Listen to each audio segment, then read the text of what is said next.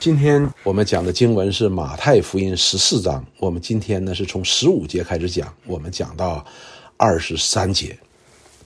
那么当我们讲到十四章开始的时候，第一节到第十四节的时候呢，我们看到了呢，在这里边呢，对施洗的约翰这位旧约的最后的一位伟大的先知，也是新约开始的一个最伟大的先知呢，他的服饰呢做个总结，也做个结束。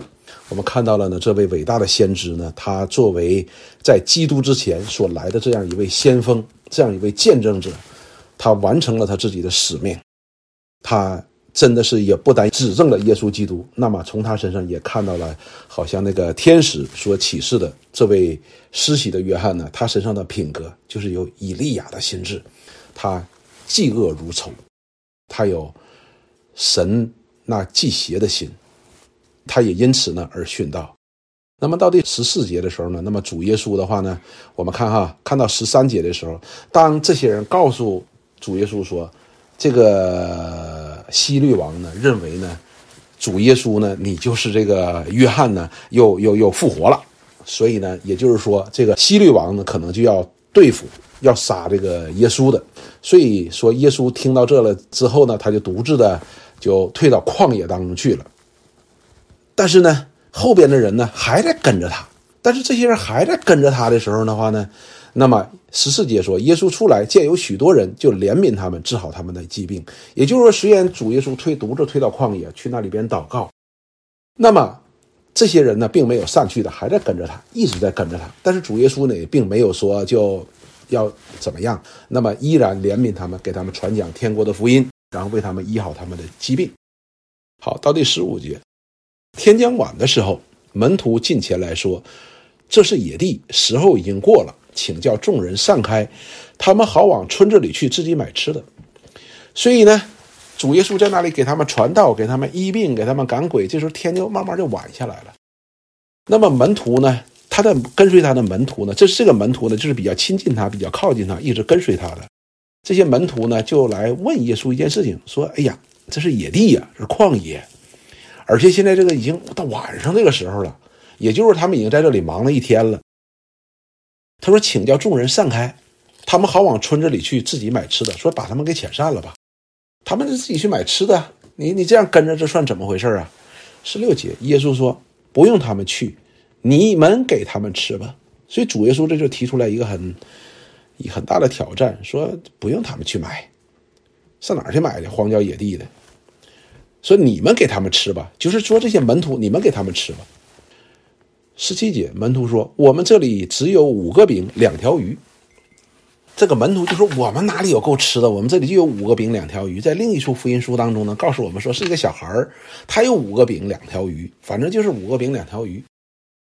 耶稣说：“拿过来给我。”所以耶稣说：“你把那五个饼和两条鱼拿过来给我。”于是吩咐众人坐在草地上。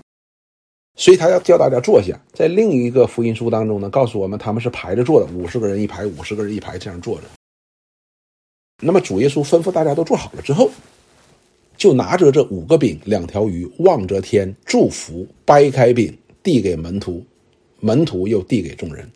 所以主耶稣就拿着有现有的五个饼和两条鱼呢，他就开始祝福，祝福这五个饼两条鱼，然后就掰开了以后，就给门徒说：“你递给大家吃吧。”完，门徒呢就开始递给大家吃。二十节说他们都吃了，并且吃饱了。这时候是指所有的人哈都吃了，而且吃饱了，把剩下的零碎收拾起来，装满了十二个篮子。哎呀，还剩了十二个篮子。我们知道五个饼两条鱼也装不满十二个篮子，但是吃饱了之后，经过了主的祝福之后，那么这个粮食的话呢，不但够了所有的人吃，而且剩下来的零碎呢，装装满了十二个篮子。这是一个显然的神迹。那么是二十一节呢，就说吃的人除了妇女和孩子，约有五千。也就是说，青壮年呢，男人就有五千人，那女人就不用说了。相信女人呢是和孩子加一起是超过五千。那么的话，这么多的人，就是五个饼两条鱼，就把他们给吃饱了。另一处经文当中告诉我们说什么呢？都是按照他们所要的。哎，你要多少，你能吃多少就吃多少，没有限制的。不是说这个一个人哈，一个人就一块哈，一个人就一块，不是的，就是随你吃，你只要吃，你你只要吃得饱，哎，你要就给你，这样的吃法，还剩了还装满了十二个篮子，所以这是一个显然的一个神迹的，就是主耶稣呢给跟随他的人呢有饭吃，看到他们没有饭吃嘛，对吧？那么在马可福音当中呢，就讲说主呢就怜悯他们，所以呢就给他们用五个饼两条鱼喂饱了，就是青壮年的男人就有五千人，也不包括妇女和儿童。那么这些人都吃饱了，这事儿就结束了。二十二节。耶稣随即催门徒上船，先渡到那边去，等他叫众人散开。那么主耶稣呢，就告诉他的门徒说：“你们赶紧上船，渡到湖的那一边去吧。”然后呢，他在这边做什么呢？他叫众人散开，就是别跟着了，别跟着了，就是这个意思。那么我们看呢，前边呢，主耶稣让他们散开呢，他们并没有散开。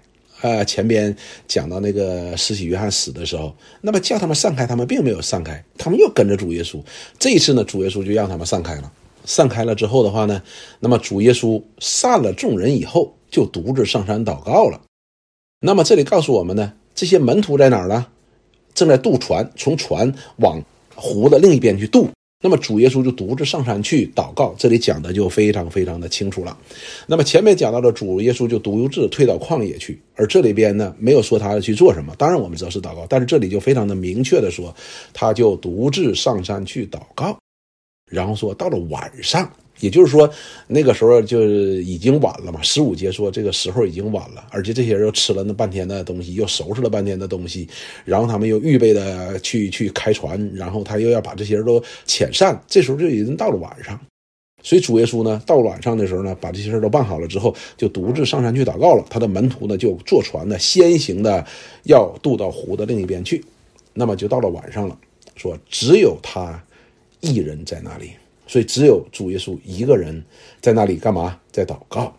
那么这里边祷告呢，让我们知道一件事情：基督呢，道成肉身呢，他是需要祷告的，他是需要祷告的。但是呢，我们看到了呢，他祷告呢，不单也为自己祷告，那么同时他也为谁祷告呢？也在为为这些流离失所的群羊祷告，也在为他的门徒们祷告。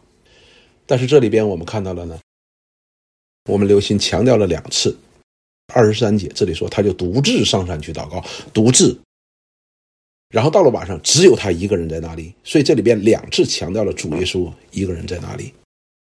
弟兄姊妹，我们在这里边看到了主耶稣，这时候就似乎我们看到了有一点点的孤独。而这种孤独呢，并不是说这些人不愿意跟随他，这些人愿意跟随他的，他必须得把他们给 遣散了。这就是愿意跟随他的，很愿意跟随他的，有吃有喝的哈，又有天国的好消息，还能医病，还能赶鬼，哎！但是主耶稣的时候呢，你看，宁愿把他们遣散，宁愿独自一个人去祷告，去亲近神。那么我们就看到了，实际上这些人呢，他们并不真正的认识耶稣，换句话说，他们也不真正的相信他是基督。所以我们看到了这里边这个这个独自也好，艺人也好，我们这是一个极大的反差。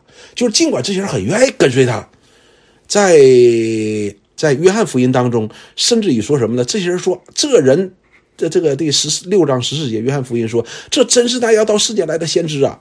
那么说，这真是要到那世界来的先知，指的是什么呢？就是主耶稣行完这个神迹之后，众人看见耶稣行这神迹之后呢，约翰福音六章十四节说说，哎呀，这个人就是要世间来的那个先知，是指的谁呢？就是指生命记当中摩西所预言的那位先知，也就是说，就是基督嘛，就是弥赛亚。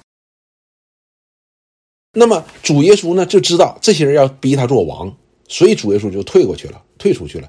那么这些人要逼他做王呢，和他是真是那位先知呢？他这个概念是完全不同的。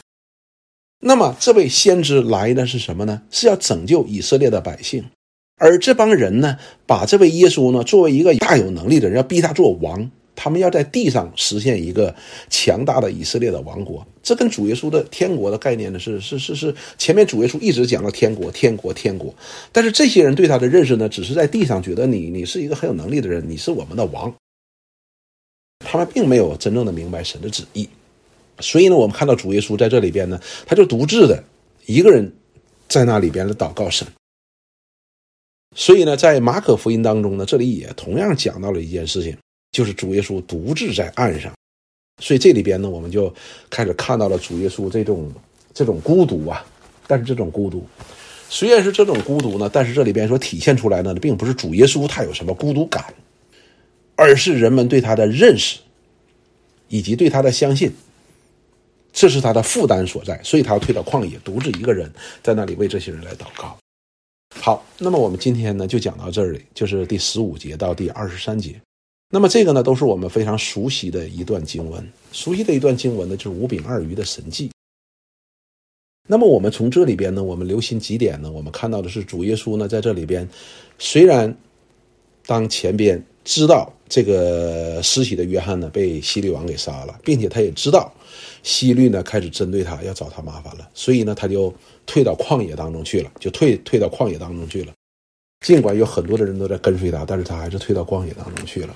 但是呢，这些人没有放过他，一直跟着他，一直跟着他，一直跟着他。但是主耶稣呢，也没有把他们就抛弃，而且依然怜悯他们，给他们医病赶鬼治病，然后呢，给他们讲福音。那么到晚上的时候，这些人没有吃的，那么主耶稣就怜悯他们，就行了一个显然的神迹，用五个饼两条鱼呢，喂饱了成千上万的人。喂饱了成千上万的人之后的话呢，怎么样呢？那么主耶稣就告诉门徒：“你们快走吧，过湖那一边去。”他要把这些人都散开，把这些人都遣散。那么主耶稣呢，就这些人都散了之后，主耶稣就独自一个人上了山去祷告。这里特别提到了祷告，而且呢，到一直到晚上，只有他一个人在那里和神祷告。好，那我们看看这段经文，我们学习到了，我们学习到了什么呢？有什么学习呢？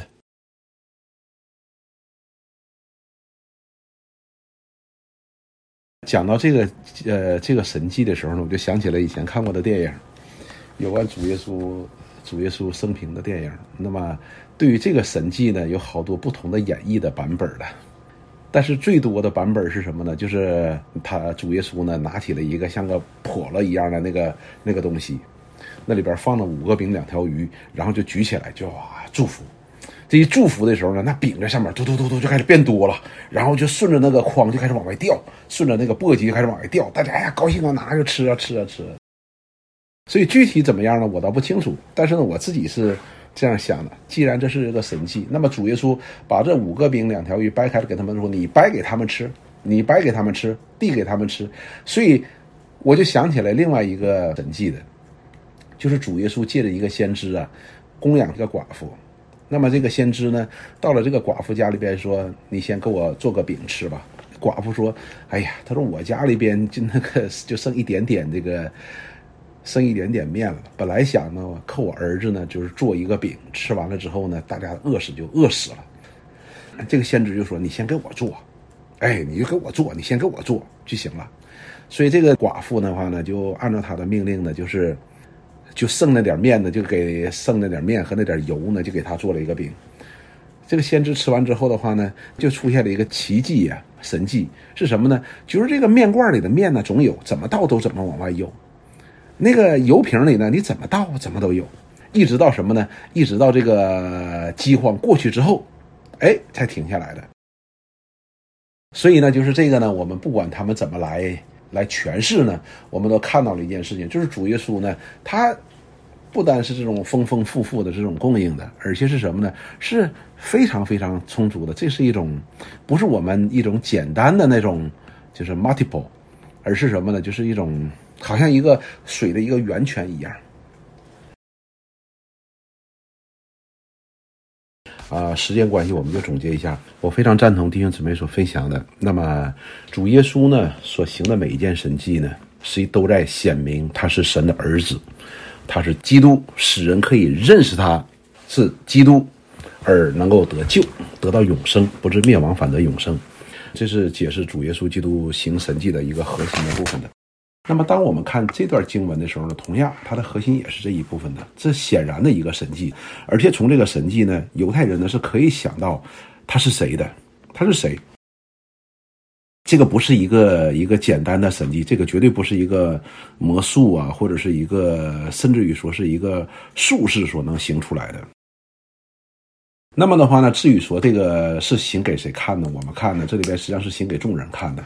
当然是行给众人看的，当然了，可能有些人是看不见的，有时候也不关心的，但是他是在众目睽睽之下，啊，举起饼嘛，望着天，把手举起来，然后来祝福。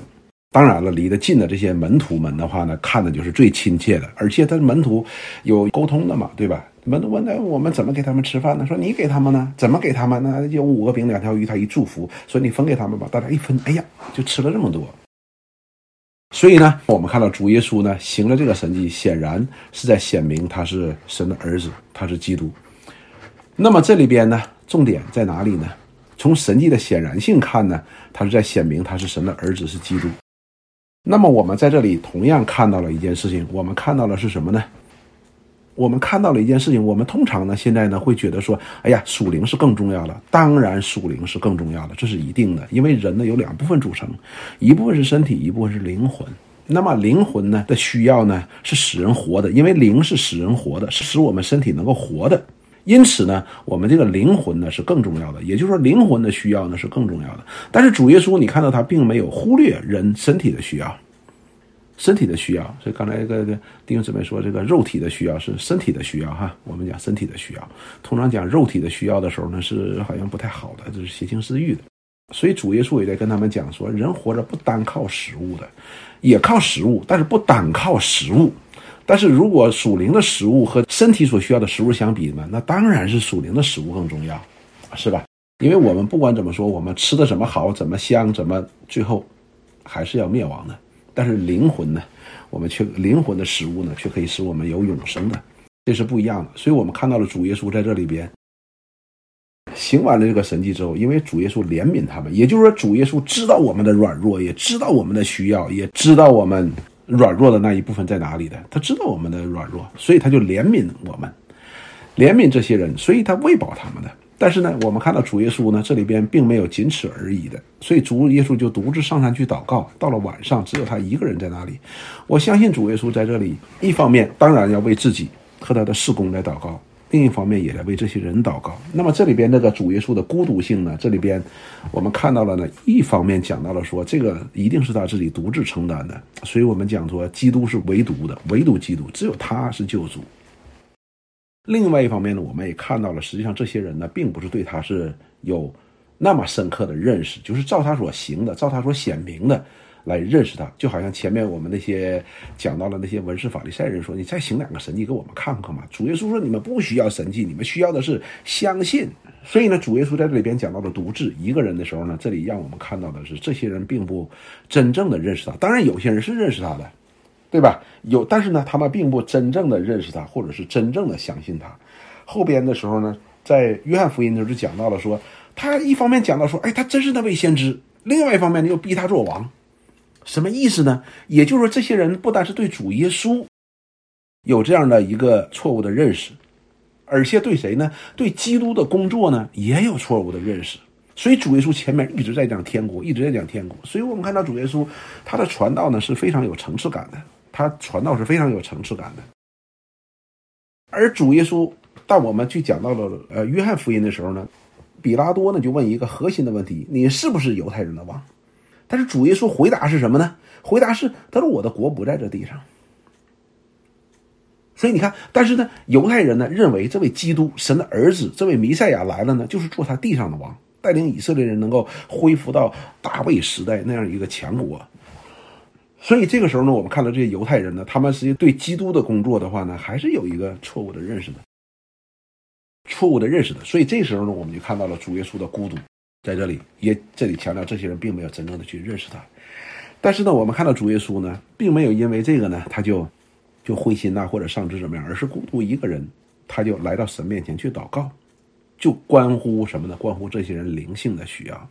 所以主耶稣有没有关心人的我们的软弱呢？关心的。但是呢，他更知道更重点是什么，就是我们灵性的需要。所以这是这位基督他的工作。所以呢，当我们去读到希伯来书四章十四节到第十六节的时候呢，这这段三节经文呢，非常非常好的。所以主耶稣呢，借着这段经文呢，让我们看到呢，主耶稣不但知道，也怜悯我们的软弱的，因为他是我们的大祭司，是唯一的大祭司。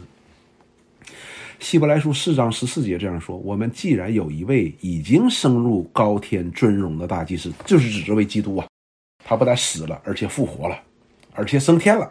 在天上呢，为我们做做做这个大祭司的，就是做神和人之间这个中保的。就是神的儿子耶稣，便当持定所承认的道。所以，我们现在呢，应该确定的就是我们要相信我们所听到的这个道，圣经所启示的，借着圣经所启示道，我们不但要承认，我们不但要相信，而且我们要持定，就是坚定的相信，就是这个意思。为什么呢？他说：“因为我们的大祭司并非不能体恤我们的软弱，他也曾凡事受过试探，与我们一样，只是他没有犯罪。那我们为什么要持定这个道呢？持定这个道呢？不但相信，而且我们要持守这个道呢，坚定的相信呢？因为我们这个大祭司呢，他是能够体恤我们的软弱的。你知道，我们读过很多的圣贤书啊。”弟兄姊妹，我们中国人读过很多的圣贤书啊，你会发现那些圣贤书似乎跟我们关系都不大的，你知道吗？我不知道你们什么感受的，那些东西对我们来说好像没有太大的关系，那些东西好像都是高高在上的一些道理，离我们这些普通人呢很远。但是呢，我们就很难持守这个道。你比如说，中国人讲说“三人行，必有我师”。对吧？这是我们都学到的，这是圣人之道。但是我们有多少个人说“三人行，必有我师”的呢？没有，我们承认不了这件事，因为这是圣人的话。圣人的话呢，就是圣人的观点，那和我们来说就是不一样，所以称他为圣人嘛。所以对于我们来说，要想做到“三人行，必有五师”呢，实际上是很困难的一件事情，不是一般的困难，是非常的困难。你就会发现，哎，孔子讲这句话的时候，似乎不太体恤我们呢，啊，是不是啊？你说，哎，我到幼儿园跟三个小朋友一起玩，说三个人我必有五师，这个这个这个这个不太可能的。但是呢，我们这位大祭司，这位主耶稣，他所向我们宣讲这道，是体恤我们软弱，他知道我们是软弱的。你比如说，在这里边所体现出来，就是我们身体的软弱，我们身体是有软弱的。所以呢，我们持定的时候呢，我们要知道他是体恤我们的，他知道我们的，他也曾经在世为人的，他也凡是受过试探的，而且他已经胜过这个试探了。所以他讲出来的话呢，是能够体恤我们的。所以我们要持定这个道哦，他不是一个不食人间烟火的神讲了一句话让我们去做，不是的，而是他曾经在世为人，我们身上有的软弱他都有。第十六节马上又出来个所以。所以，我们只管坦然无惧地来到施恩宝座前，为要得连续蒙恩惠，做随时的帮助。因此，我们现在就明白一件事情：我们为什么来到这施恩宝座前，要得连续蒙恩惠，做随时的帮助呢？因为我们有软弱，所以我们需要的就是这个。但是呢，你现在跟孔子在谈“三人行，必有我师”的时候，你可以坦然无惧吗？你说“三人行，必有我师”，哪里有这事儿？你不可以的。但是呢，我们却可以坦然无惧的来到这位主的面前，而我们呢，不是要跟他顶嘴，而是要得连续蒙恩惠，做随时的帮助。为什么呢？因为他体谅我们的，他知道我们的软弱不行的，那么他也愿意帮助我们，我们才可以去求他的。所以，我们看到了十四节到第十六节呢，有个因果关系。但是到十五节到第十六节的时候呢，这里边又有个递进的关系。我们不单持定所承受的道，而且这个持定是什么呢？是靠着在施恩宝座前的怜悯、蒙恩惠和随时的帮助，我们才能够持定的。但是呢，因为他能够体恤我们的软弱，所以我们来到他面前坦然无惧的。他都知道嘛，我们不需要藏着掖着盖着的，我们不需要呃为自己的面子着想的。我们这大祭司就是这样子的。所以呢，我们看到了，借着这段经文呢，特别体现出来了这位大祭司，我们的主耶稣，他不单是神的儿子，而且他有这样的属性在里边呢，他是能够体谅我们的软弱的，他不会说啊，你们这些人啊，就知道吃饼得饱啊，你们就不怎么怎么怎么。主耶稣没有这样的，但是主耶稣却后边的确说过，这些人是吃饼得饱的，但是主耶稣并没有因此就说，哎，算了，你们这些朽木不可雕也，也没有，并没有的，所以主耶稣依然。在不断的在牧养他们，不但给他们灵性上的需要，为他们灵性上来祷告，而且怎么样呢？而且还要顾念他们身体的需要。所以这里我们就看到了，这里边到第二十三节的时候讲到了说，主耶稣独自上山去祷告，到晚上只有他一个人在那里。这个时候我们就能够体会主耶稣这个时候他的心情是怎么样子的。那么这个呢，也的确是我们一个服侍的人呢。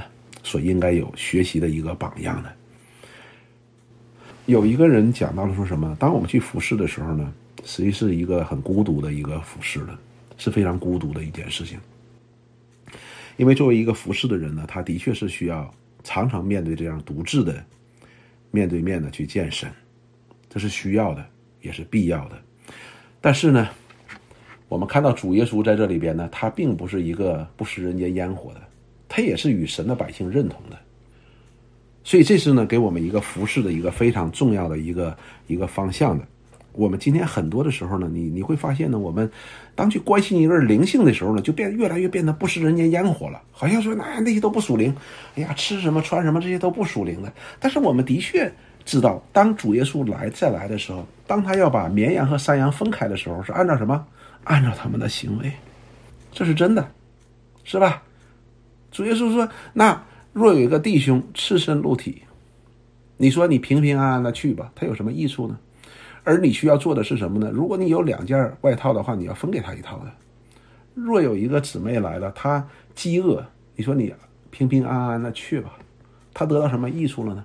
而是你要把你里边的饼分给他一半这是重点的。你不能说，哎呀，那你呃，我们讲起来都是很很属灵的，哎呀，我为你祷告，我为你祷告，但是他实际的需要在哪里呢？而很多的时候，我们这样的爱呢，主耶稣基督的爱也体现在什么地方呢？对我们软弱的体谅的上边。我们讲属灵的话呢，实际上是很容易的，但是我们的主呢不是这样。所以你会发现呢，我们可以坦然无惧的来到主的面前，来到施恩宝座前，我们去 没脸没皮的去求这个连续，求恩惠，求主的帮助。但是如果我们要没有服侍好的话，你会发现呢，我们的弟兄姊妹在这个。在需要连续、需要恩惠的时候、需要帮助的时候，他不会坦然无惧的来到我们自称为他的弟兄、他的姊妹的面前来求我们的。哎，这就是个问题了，这就是个问题了。当然了，呃，对方有对方的问题，他可能说我不好意思啊，或者是怎么样的。但是呢，作为我们作为肢体呢，我们应该彼此应该有这样的了解，彼此有这样的知道，就好像一个左手被蚊子叮了，你右手一定会知道它会痒的。好。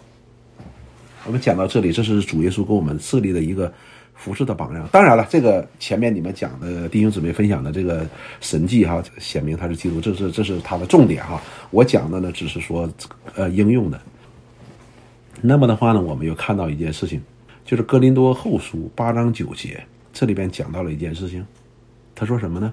保罗这里说，呃，格林多后书八章九节说：“你们知道我们主耶稣基督的恩典，他本来富足。”却为你们成了贫穷，叫你们因他的贫穷可以成为富足。这句话的意思实际上是蛮蛮丰富的，非常非常丰富的，够我们思想很久很久的。说他本来是丰富的，我们看到这位主耶稣，还别不要说这个五千个人不算妇女儿童，就是五万人、五十万人、五百万人、五千万人，对他都不是一个事情的，对他完全都不是个事情。天地他说有就有，他说命里就有命，何况这食物嘛？那么圣经也告诉我们说，他造人，他岂不给人供应呢？他就一定会给人供应的。但是呢，我们看到他却为了我们成了贫穷。但是很有意思的一件事情是什么呢？人们却因为他这个贫穷而看不到他的富足，就轻看他，就羞辱他。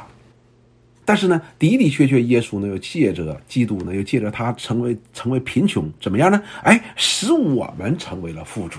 什么叫使我们成为了富足的话呢？我们本来是贫穷的，我们不单是贫穷的，我们是一穷二白的，啥也没有的。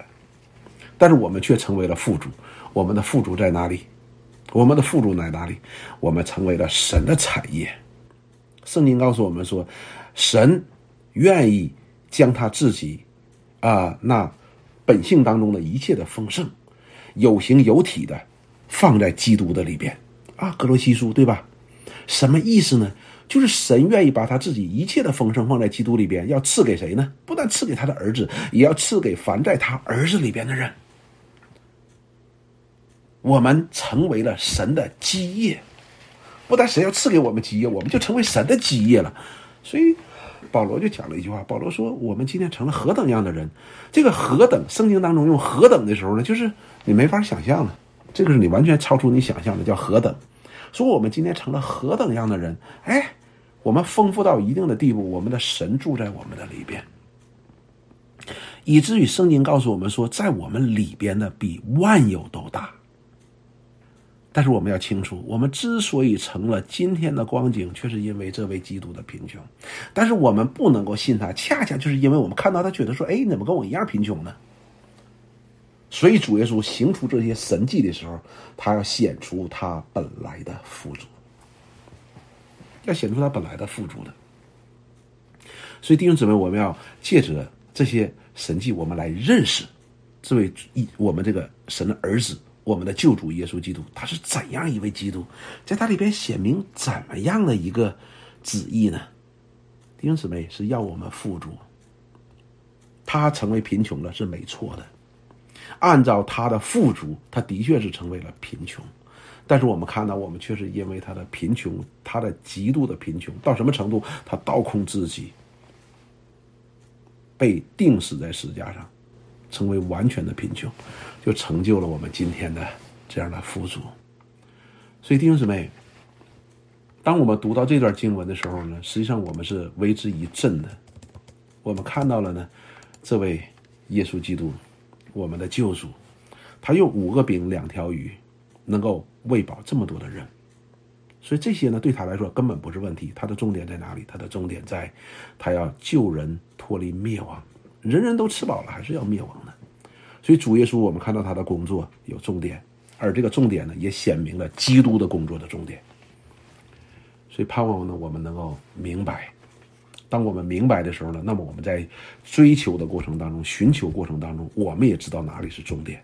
当我们去服侍的时候，我们也知道哪里是重点，并且我们知道，我们不会做那种，呃，超级属灵的人。OK，超级属灵的人就是什么呢？我们只关心你属灵，别的都不关心，这是不对的。因为圣经告诉我们说，爱心是需要付出劳苦的，而爱呢，又是基督徒的标志的，就是把基督的爱。我们看这里边很显然是表达的基督的爱和怜悯嘛。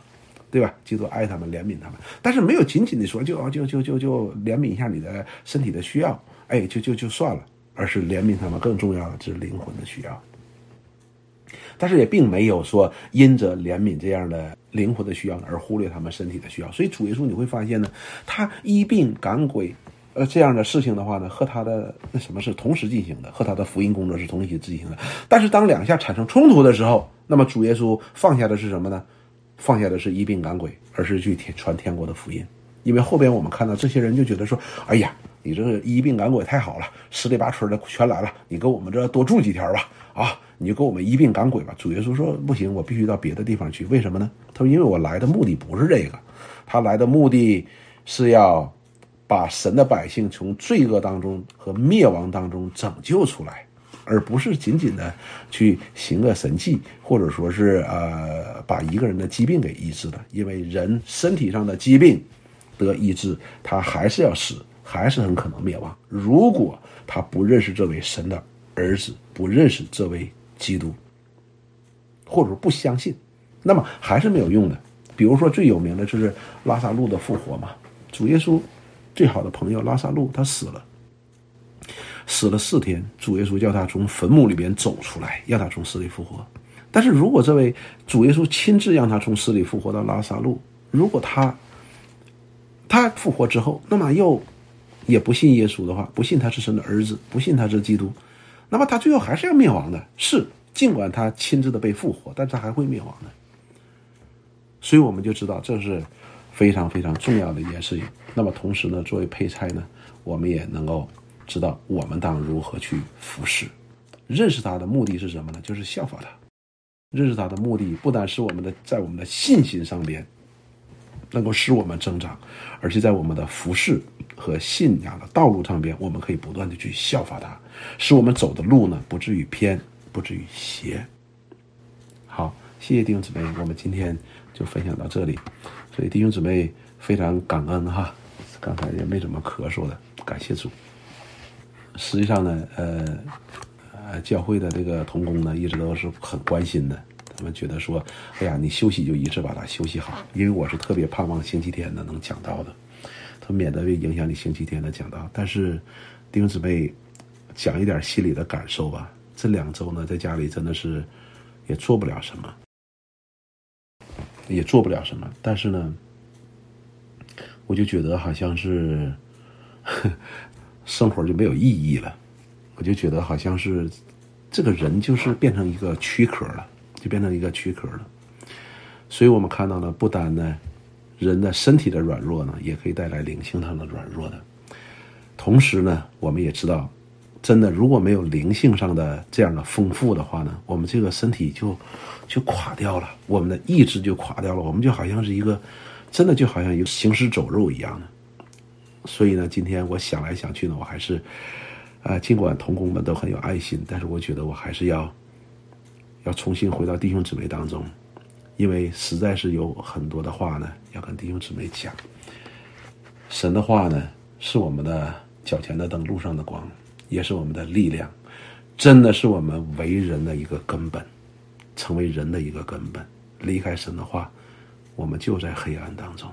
所以我有一点受不了了，我真的有点受不了了。所以我就啊，鼓起勇气求神给我恩典，跟弟兄姊妹一起来继续的前进。所以求神呢，也继续来帮助我们每一位，啊，让我们能够继续的前行，千万别停下。停下了呢，我们就。有很大的亏损，好，感谢主，哎，也谢谢弟兄姊妹的带导，也谢谢弟兄姊妹的爱心，我们都丰丰富富的领受，也愿神纪念。好，我们一起来祷告。亲爱的主，我们感谢你，来到你面前，我们真的欢欢喜喜。离了你，我们就什么也不能做，我们就似乎变成了一个躯壳。就好像我们的胃口饿了一段时间以后，我们甚至于连饥饿感都没有了，我们就进入到了一场一个危险的境地。主啊，为此我感谢你，你吸引我们，你带领我们，使我们可以不致失落，可以重新振作起来，抬起我们发酸的手，也抬起我们发酸的腿。可以快跑的来跟随你，求你给我们足够的恩典，求你给我们足够的力量，使我们在认识你的上边，我们继续的奔跑，来效法这些古圣先贤，也效法我们的主耶稣基督。主啊，我们身体都软弱，这幕后的时代，我们也看到有很多这样的事情的发生，正如你所预言的。求你拯救我们，救我们脱离这一切，赐给我们够用的恩典，可以在这样荒谬的时代当中继续的来奔跑。我们也可以继续的来为你做见证，也能够为你的福音做美好的见证。愿你赐福我们，保护我们，带领我们，救我们脱离一切的凶恶，带领我们进入你的真理，与我们同在。从老到小，愿你都赐福保守。我们祷告是奉耶稣基督的生命，阿门。好，谢谢弟兄姊妹。